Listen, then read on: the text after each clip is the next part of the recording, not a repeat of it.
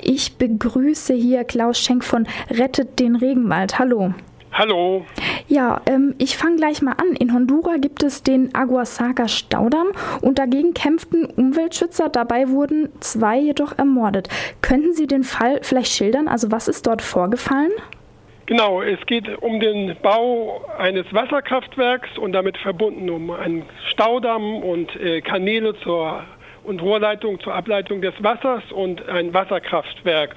Und gegen dieses Wasserkraftwerk gibt es in Honduras schon seit ganz vielen Jahren, seit zehn Jahren etwa heftige Proteste, vor allem der Einwohner dort in der Gegend. Das sind Lenker, Indigene, die Lenker sind das größte Volk in Honduras mit etwa 400.000 Menschen und die protestieren seit Jahren vehement gegen den Bau dieses Wasserkraftwerks auf ihrem Land. Und leider ist dieser Konflikt ähm, sehr ausgeartet. Es hat mehrere Tote bereits gegeben. Im Rahmen von Demonstrationen und Straßenblockaden wurden drei Menschen getötet.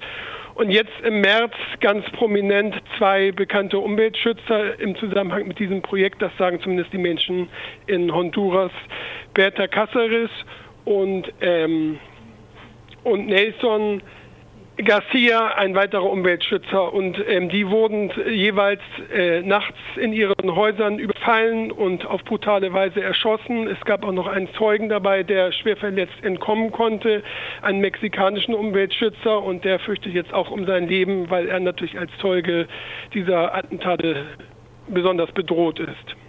Gibt es dann nach solchen Fällen überhaupt noch viele Umweltschützer vor Ort? Es gibt vor allem natürlich die ähm, einheimische Bevölkerung, also die indigenen Lenker, die leben dort und die haben ja gar keine andere Wahl. Die können nicht weg und wollen auch nicht weg und die werden in jedem Fall weiter protestieren. Das Projekt betrifft ihr Leben und deshalb wehren sie sich gegen dieses Vorhaben. Und ganz wichtig dabei, und deshalb sind wir auch als äh, Deutscher Umweltverein aktiv, ähm, das ist nicht rein nur eine Sache, die ähm, Firmen in Honduras oder die Menschen in Honduras ausmachen müssen, sondern es gibt an diesem Projekt, und deshalb ist es überhaupt auch erst zustande gekommen, eben Beteiligung, ganz massive Beteiligung aus dem Ausland, ausländische Banken, äh, wollen dieses Projekt finanzieren, sowohl die Mittelamerikanische Entwicklungsbank als auch Entwicklungsbanken aus den Niederlanden, staatliche Entwicklungsbank FMO und aus Finnland Fininvest und ähm, europäische Firmen wie die Firmen Siemens und Voigt, die wollen zum Beispiel die Generatoren und elektrischen Anlagen für das Kraftwerk liefern. Und es gibt also viele Firmen, die daran verdienen oder Banken, die an der Finanzierung dieses Projekts beteiligt sind. Und auf der anderen Seite gibt es aber auch Firmen, die sich bereits zurückgezogen haben, weil die, die Blockaden, die Proteste gehen schon seit vielen Jahren. Der größte Kraftwerksbauer weltweit, die chinesische Firma Sino Hydro, hat sich bereits 2013 aufgrund der Konflikte von dem Projekt zurückgezogen und hat gesagt, wenn die Bevölkerung dagegen ist, dann können und wollen wir dieses Kraftwerk nicht bauen.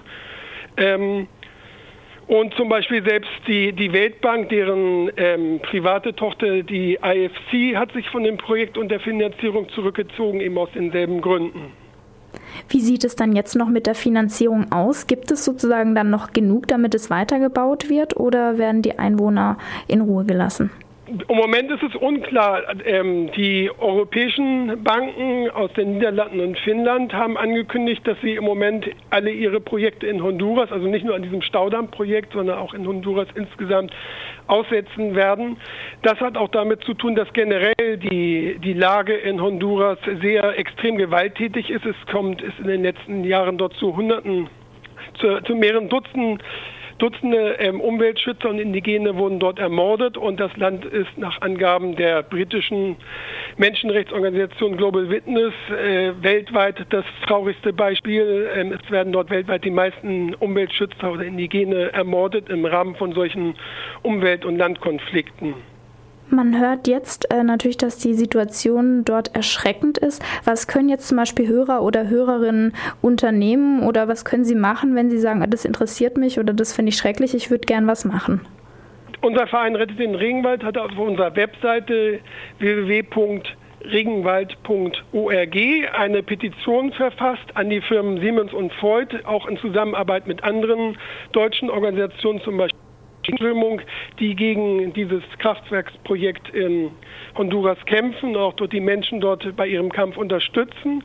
Und jeder kann dort ähm, unterzeichnen und es kann natürlich auch jeder Bürger oder Bürgerinnen selbst an die Firmen Siemens und Voigt schreiben, die, ähm, wie gesagt, die Kraftwerksausrüstung äh, bauen und liefern werden für das Projekt in Honduras und sich eben über die Beteiligung an diesem Projekt beschweren und fordern, dass das gestoppt wird.